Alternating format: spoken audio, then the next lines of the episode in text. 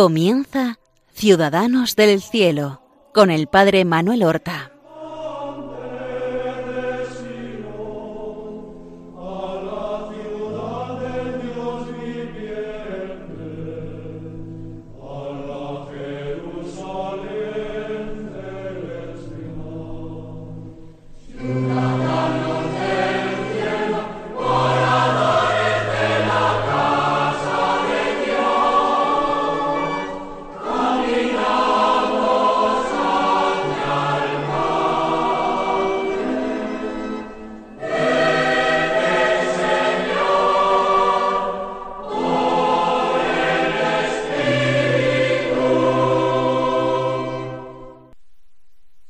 Buenos días, queridos y santos oyentes del programa Ciudadanos del Cielo, que emitimos cada martes en las ondas de Radio María.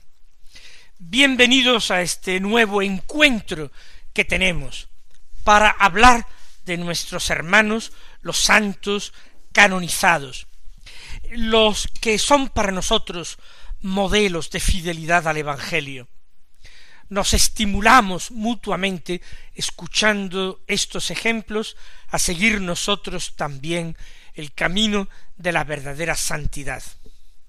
Estos programas pasados hemos estado hablando de un santo jovencísimo que la Iglesia canonizó el pasado mes de octubre, que fue San José Sánchez del Río, muerto como testigo de Cristo antes de cumplir los quince años, en México, víctima de la persecución religiosa y del fanatismo de la guerra cristera que se vivió en México en los años veinte del siglo XX.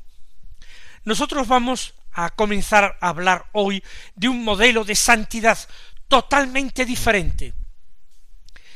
En lo fundamental coinciden todos los santos, que es en su amor a Dios y al prójimo, que es en su decisión extraordinariamente firme de vivir el Evangelio hasta las últimas consecuencias, entregando su vida, bien de golpe, bien eh, poco a poco en una entrega silenciosa, generosa y constante.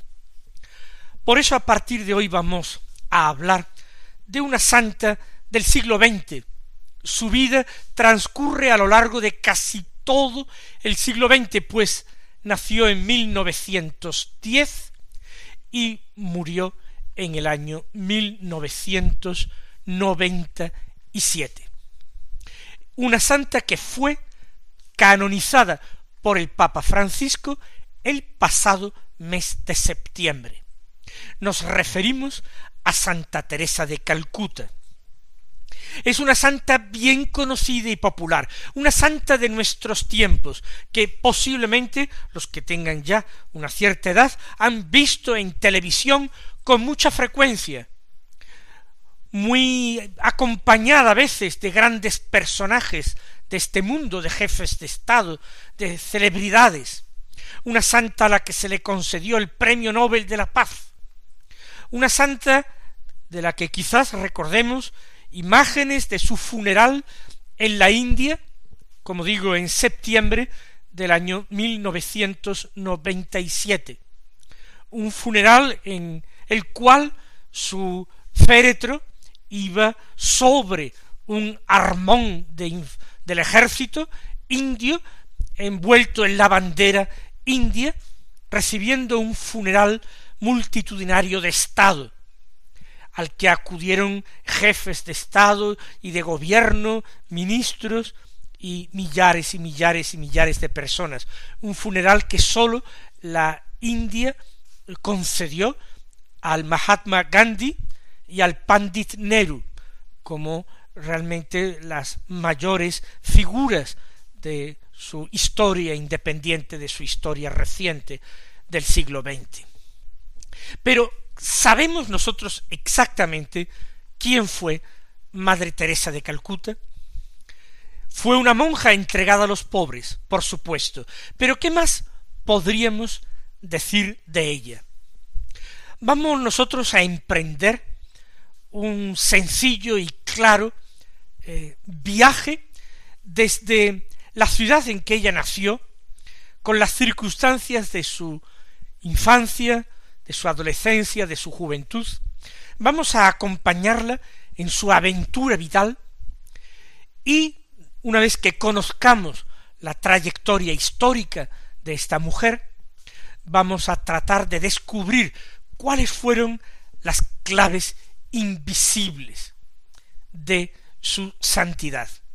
Porque hoy, en el siglo XXI, esta figura tan reciente supone un verdadero faro luminoso para guiar a los hombres de nuestra época, a veces tan cegados por su ambición, por su codicia y por su soberbia. La Madre Teresa procedía de una región de Europa muy conflictiva y agitada, los Balcanes. Normalmente los periodistas nos han dicho muchas veces que era albanesa, pero es algo que hay que matizar debidamente porque la cosa no es tan fácil.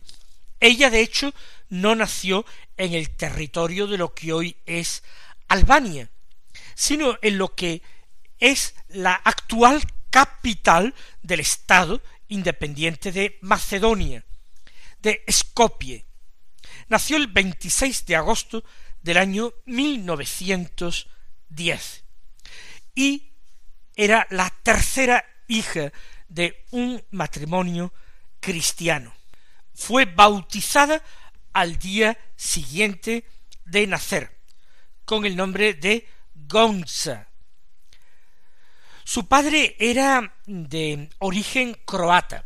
Estamos hablando de una región europea que es un verdadero mosaico de nacionalidades, de etnias y de lenguas. Su padre intervino en política y finalmente murió posiblemente asesinado cuando nuestra santa tenía solamente nueve años. Se educó en una escuela laica, una escuela pública, como sus hermanos. Allí estudiaban niños cristianos, católicos y ortodoxos, había judíos, musulmanes. Toda su vida religiosa giraba en torno a la parroquia, la única parroquia católica de Skopje en la época, la del Sagrado Corazón de Jesús, que estaba regentada por un padre jesuita. Allí ella adquirió una extraordinaria devoción al Sagrado Corazón de Jesús y a la Santísima Virgen María. Y allí también en su parroquia, y precisamente por su conexión con los jesuitas, oyó hablar de las misiones jesuitas en la India. Oyó hablar de Calcuta y sintió desde entonces un gran atractivo, una gran llamada hacia ese país, a trabajar por Cristo allí. Por eso, cuando ella llega a los diecisiete años, en 1927, escucha una llamada de Dios que la invita a consagrarse totalmente a Él y al servicio del prójimo. Como ella está enamorada de la India, busca una congregación que sea misionera y que tenga allí misiones. Y aconsejada por un sacerdote, pues escribe a las hermanas de Nuestra Señora de Loreto, que era una congregación irlandesa que no tenía casa allí donde ellos vivían. Cuando por fin obtiene el permiso de su madre para marchar como religiosa, ella tiene dieciocho años casi recién cumplidos y se desplaza a Zagreb en Croacia y allí se despide de su madre y de su hermana. Nunca volverá a ver a su madre y a su hermana en este mundo. Y de Croacia sigue para Irlanda, haciendo una parada en Francia. En Irlanda ella ingresa en la congregación, empieza el noviciado y sobre todo los estudios de inglés, lengua que entonces no conocía y que resultaba imprescindible en una congregación irlandesa. Pero habiendo recibido la congregación solicitudes de más personal en sus casas en la India y conociendo la, eh, deseo, la vocación misionera de Teresa, ella tomó precisamente en el noviciado ese nombre de Teresa en honor de Teresa del Niño Jesús, es enviada a continuar su noviciado, recién empezado, por otra parte, a India.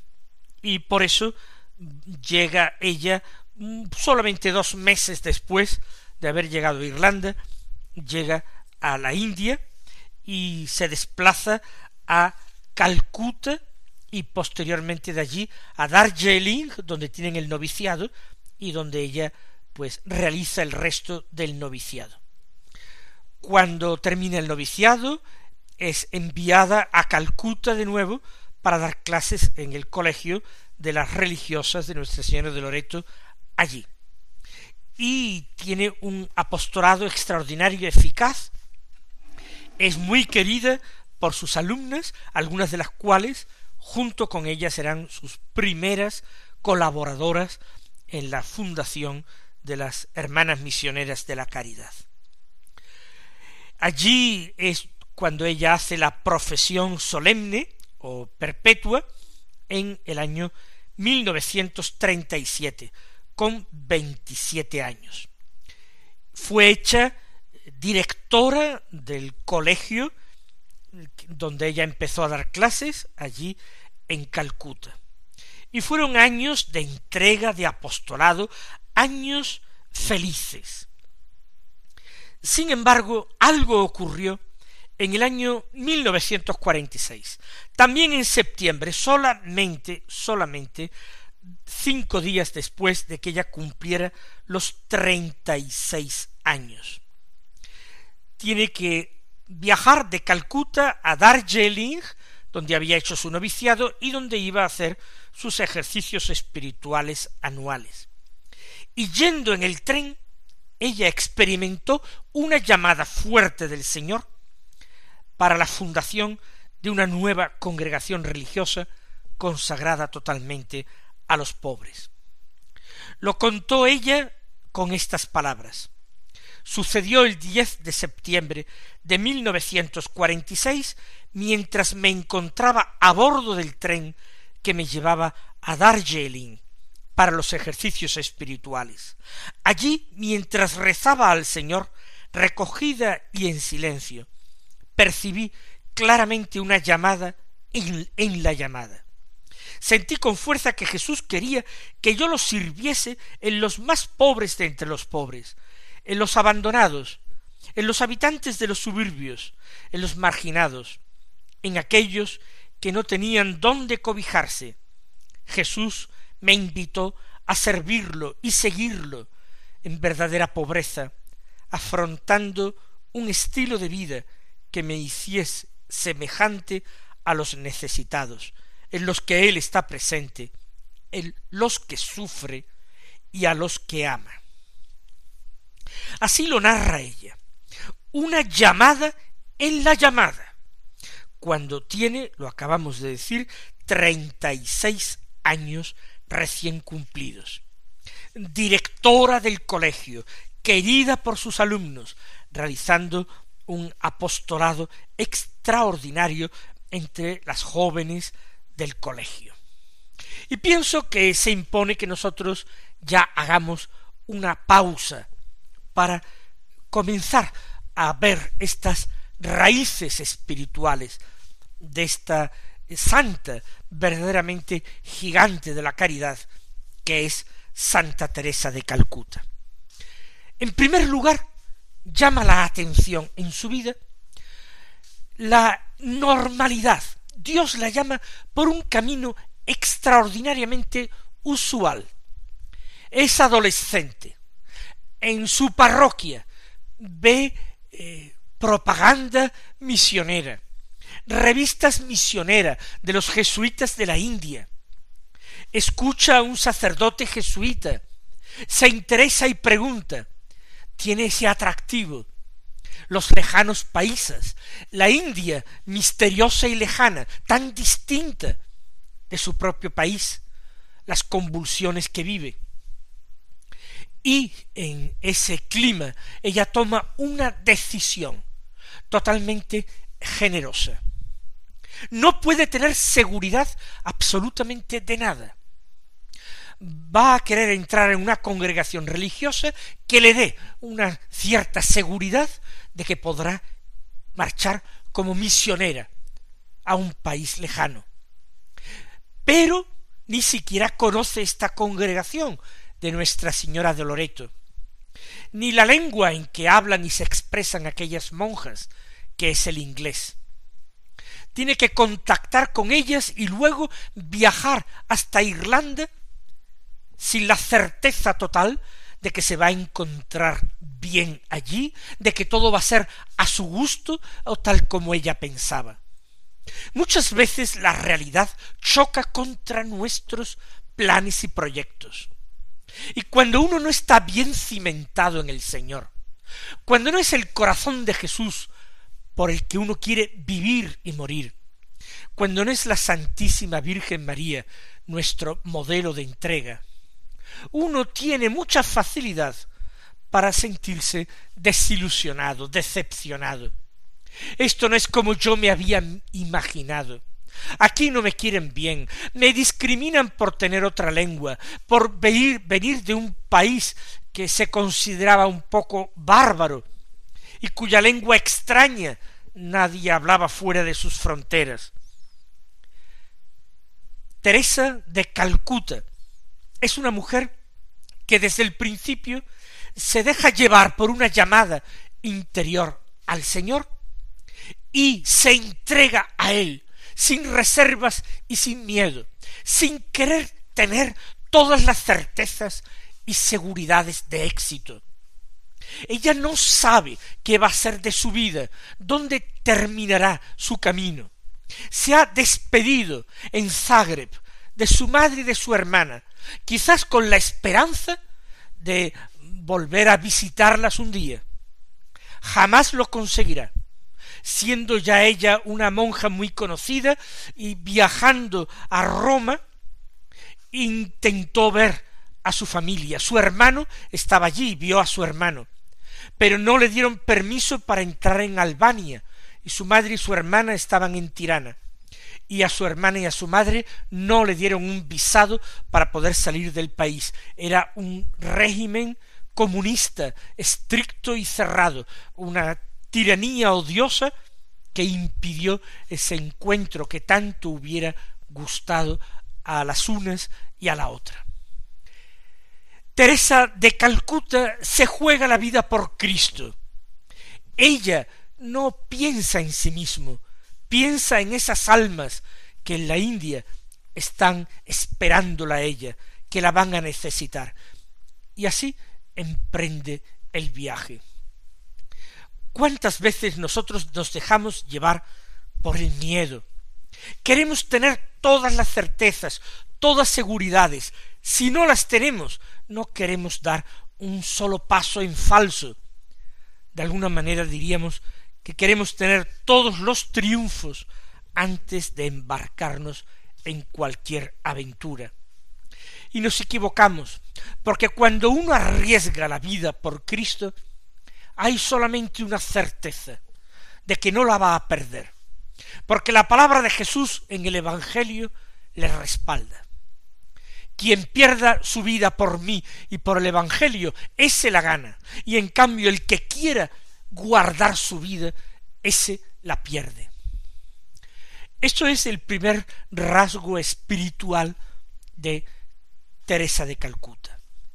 Ella se fía del Señor en una llamada discernida de una forma tan sencilla, tan eh, ordinaria, el contacto con una parroquia donde hay revistas y propaganda misionera y un sacerdote que habla de las misiones en la India, la búsqueda de un medio concreto a su alcance para poder alcanzar esa vocación que no es partir a la India directamente, sino buscar una congregación misionera con casas en la India y partir allí a otro país, a Irlanda, en búsqueda de consagrarse a Dios y poder un día llegar a ser misionera.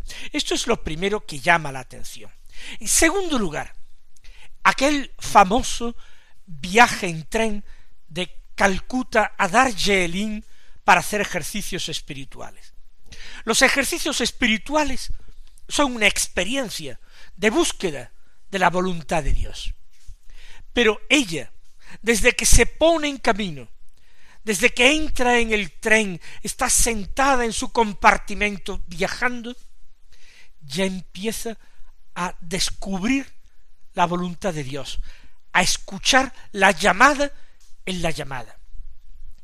Y nos asombra esa flexibilidad extraordinaria de una mujer que tiene ya treinta y seis años, la vida resuelta, ha triunfado en aquello que ella quería, ir a la India como misionera, entregarse al apostolado allí, ser respetada, querida, dirigir un colegio importante, pero esa situación vital que parece que ya ha quedado definitivamente resuelta, no le impide seguir escuchando la palabra de Dios continuamente. Ella está atenta a esta voluntad de Dios sobre su vida. Aparentemente parece un disparate. Aparentemente puede ser algo desaconsejable, una ilusión. Sin embargo, en su viaje en tren, ella íntimamente sabe que no se equivoca. No sabe exactamente cómo se podrá realizar esa llamada en la llamada, pero lo que no duda es de que el Señor la está llamando de nuevo con fuerza en aquellos días, aquella semana probablemente de ejercicios espirituales en Darjeeling, en su antiguo noviciado, seguramente ella encontrará confirmaciones interiores de la llamada del Señor. Y como siempre, se pondrá en sus manos y buscará ayudas y mediaciones y personas que la aconsejen para poner en práctica de la manera más sencilla posible aquella nueva vocación, aquella nueva respuesta al amor que la llamaba. Continuaremos el próximo martes esta extraordinaria aventura espiritual. Que el Señor os bendiga.